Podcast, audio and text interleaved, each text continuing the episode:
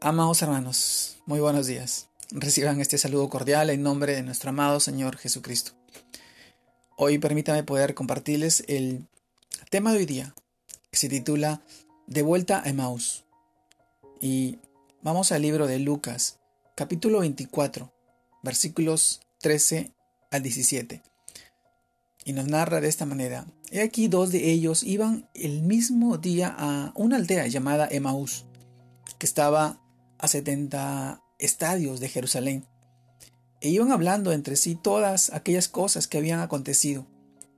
Sucedió que mientras hablaban y discutían entre sí, Jesús mismo se acercó y caminaba con ellos, mas los ojos de ellos estaban velados, para que no le conociesen. Y les dijo, ¿qué platicas? ¿Qué platicáis? Son estas que tenéis eh, entre vosotros mientras caminabas. ¿Y por qué estáis tristes? Le preguntó Lucas capítulo 24 versículo 13 al 17. Y también vamos al libro de Mateo capítulo 28 verso 20, el cual nos dice, y enseñándoles que guarden todas las cosas que os he mandado, he aquí yo estoy con vosotros todos los días hasta el fin del mundo. Amén. Amén, mis hermanos. El tema de hoy día, de vuelta a Emaús que nos quiere revelar la palabra de Dios en este, en este tiempo. Y cuando Cristo murió en la cruz, sus seguidores empezaron a dispersarse. Había pasado tres días de su muerte y ya habían perdido toda esperanza. Entonces muchos decidieron regresar a sus casas. Estaban perdidos, tratando de volver a su vida de antes. Muchas veces esto nos sucede lo mismo, cuando nos encontramos confundidos, cuando las casas o las cosas no salen como, como quisiéramos o como esperábamos, cuando nuestras expectativas fracasan, nos volvemos atrás, dejamos de creer, pensando que Jesús no puede con nuestro problema, nos sumimos en la tristeza y en la desilusión. Así pasó con estos dos discípulos que iban camino al ocaso y a veces algunos creyentes dejan el camino a donde iban con Jesús y regresan al pasado. Vuelven a Emmaus y se refugian en la soledad, en sus tristezas, en el pecado, y se apartan de Dios, de nuestro Señor, de nuestro Dios vivo. Han perdido el rumbo. Pero Jesús, nuestro pastor, nuestro amado Señor, siempre está ahí para hacernos que volvamos al redil. Solo Jesús hace que las cosas tengan sentido, aún en medio de la frustración, como estos dos discípulos cuyos sueños e ilusiones se habían hecho pedazos, se habían hecho añicos. Y nosotros, ¿qué hacíamos?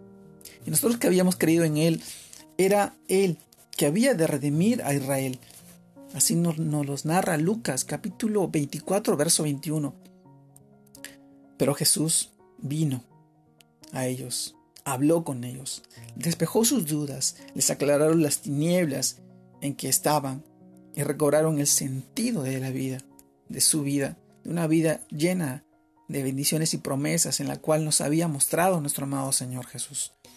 Cuando nos hallamos en oscuridad que nos impide ver a Jesús, es cuando en fe debemos acercarnos a contarle nuestra situación, todo aquello que nos llevó de vuelta a Emmaus como aquellas dos discípulos. Hoy tratemos de escucharlo. Es la única forma en que, en que, se, en que puede ver eh, y traer luz a nuestra vida y nos muestre que en medio de los que parecían un mal resultado, estaba Él atento a lo que estaba sucediendo, presente y teniendo todo el control. Amado hermano, solo en Jesús podemos aprender y comprender lo que encierra nuestra vida, la vida. De vuelta a Maús. Muchos hoy de repente nos encontramos confundidos, de repente atareados o afanados por las situaciones, por lo que está pasando en nuestro país, en el mundo, por esta enfermedad que nos roba la tranquilidad y la paz.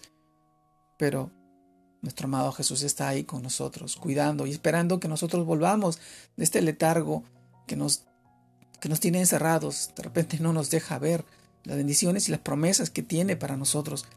Pero hoy te pido que vuelvas de tu camino y vuelvas al camino verdadero, Jesús es el camino, es la verdad y es la vida. Solamente a través de Él, de nuestro amado Señor, podemos llegar al Padre. Y nuestro Padre Celestial tiene todo el control de todo, de toda situación, de tu vida, de la vida de tu familia, de la vida de tus hijos, de tus seres queridos. Acércate a Él. Él está que te espera, con los brazos abiertos, esperando que vuelvas. Él quiere ayudarte, quiere consolarte, quiere ser tu soporte y tu mayor anhelo. Amado hermano, te mando un fuerte abrazo. Dios te guarde y te bendiga en este día y en este tiempo y que sigas creciendo en el Señor, buscando su palabra, en oración, en lectura de la palabra, en amor, en fidelidad. Dios te guarde y te bendiga en este tiempo. Saludos a todos mis hermanos. Bendiciones a la distancia.